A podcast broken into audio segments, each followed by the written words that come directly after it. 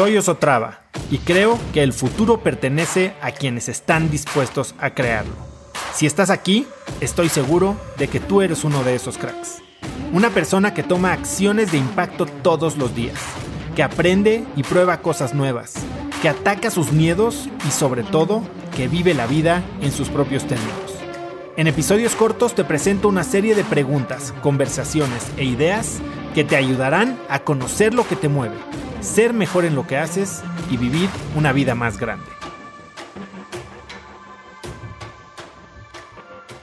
Me topé con muchos amigos emprendedores que hace un rato no veía. Bueno, cuando te topas con emprendedores, empiezas a platicar de cosas que normalmente no se hablan, ¿no? Y lo mismo pasó la semana pasada en una cena que tuve con otro buen amigo que si bien no estaba emprendiendo dentro de su propia empresa, tenía un puesto bastante bueno de country manager dentro de una eh, startup latinoamericana. Y bueno, empezamos a hablar de cómo todos estamos o podemos pasar por estos mismos periodos de oscuridad o depresión y tratamos de entender por qué nos pasaba, ¿no? Como emprendedores, pues tenemos días muy malos, hay días muy buenos, pero hay, hay muchos días muy malos porque hay dificultades, porque sientes que el mundo se te viene encima. Ahora, ¿por qué pasa esto? Bueno, vamos a empezar primero por hablar de que pues, todos sabemos que el 80% de las empresas o de los nuevos emprendimientos suelen desaparecer dentro de los primeros dos años. Entonces, ya de ahí hay un gran porcentaje de probabilidad de que un nuevo emprendimiento fracase. Y segundo, después me estaba platicando un fondo en, Miami que 90% de las salidas, o sea, esto ya significa de, los éxitos, por decirlo así, resultan en un emprendedor que recibe cero dinero a su bolsa. Entonces, si el 80% fracasa en los primeros dos años y de los grandes éxitos el 90% resulta, por decirlo así, en un fracaso monetario, pues ya estamos hablando de una situación bastante bastante dura, ¿no? Ahora, ¿qué es lo que pasa con los emprendedores? Todo lo que leemos, todo lo que nos educan, la verdad es que como emprendedores fijamos nuestra definición de éxito en factores externos. Eh, mucho es en cuánto dinero has levantado, quién es tu inversionista, qué portada de revista hiciste, cuánto vale tu empresa. Y la verdad es que dejamos que, que, todas estas son cosas que no controlamos. Y dejamos que esto nos defina como personas. Cuando te juntas con emprendedores, muy poca gente te habla de las cosas importantes en la vida, que son tu familia, tus hobbies, el viaje que acabas de hacer, el libro que estás leyendo.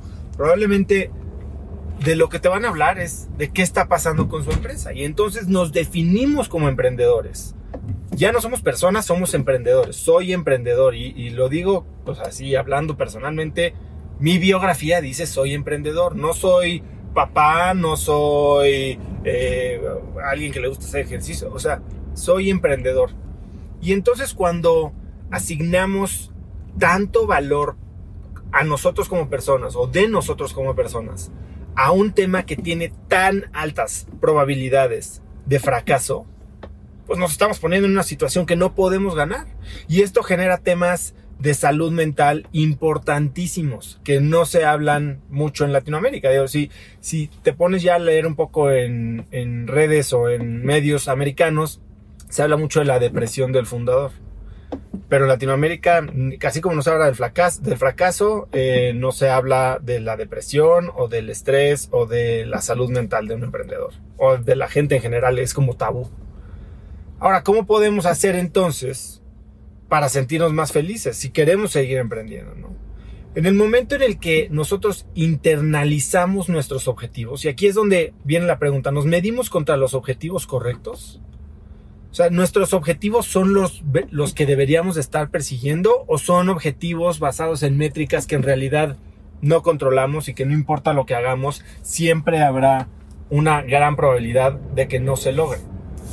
Bueno, si logramos internalizar nuestros objetivos y en vez de decir, por ejemplo, mi objetivo es una salida en la que yo haga 100 millones de dólares o que mi empresa valga un billón de dólares. Si internalizamos esa misma actividad con un objetivo que dice, voy a trabajar en algo que me apasiona, voy a trabajar en lograr una misión o en una causa que de verdad me llena como persona y voy a hacerlo a lo mejor que pueda, a la mayor de mis capacidades, siempre entregando el 100%, eso es muy, probablemente, muy probable que lo logremos. Y entonces si estás logrando un objetivo que te fijaste, vas a ser mucho más feliz. No solo eso, sino que probablemente al enfocarte en este objetivo, pues vas a poder lograr un objetivo externo que tal vez ni siquiera estás siguiendo, como una empresa que vale 100 millones o 1000 millones de dólares. Ahora, esto no solo se aplica al emprendimiento o a las empresas, se aplica también al deporte o a relaciones. O sea, nosotros nos la pasamos tratando de que nuestra pareja nos ame, nuestros amigos nos quieran y nos busquen. Y eso al final del día son cosas que tampoco podemos controlar. Si en vez de preocuparnos o fijarnos como objetivo ser el popular o el más amado, nos enfocamos en un objetivo internalizado que es voy a tratar de ser la mejor versión de mí, voy a ser la mejor persona que puedo ser, voy a ayudar a la gente al máximo de mis capacidades, lo más probable es que lo logremos. Y segundo que tenga resultados o, o efectos satelitales como el que te ame tu pareja, tus amigos te busquen y tengas una vida plena y feliz. entonces, bueno, pues ya estás en la grande. Conecta conmigo en Instagram como arroba osotrava y dime qué te pareció este episodio. Mi meta es inspirar a una nueva generación de hispanos a vivir vidas más grandes. Y si me quieres ayudar a lograrla, lo mejor que puedes hacer es seguirme en Spotify y dejar una reseña en Apple Podcasts para así subir en ese ranking. En tu reseña cuéntame de qué temas, categorías o personas te gustaría aprender y me aseguraré de leerlas para darte el contenido que quieres. Y no olvides unirte a mi comunidad de cracks en cracksnetwork.com. Es gratis y conectarás con más gente en el mismo camino de crecimiento que tú. Eso es todo por hoy. Yo soy Oso Traba y espero que tengas un día de cracks.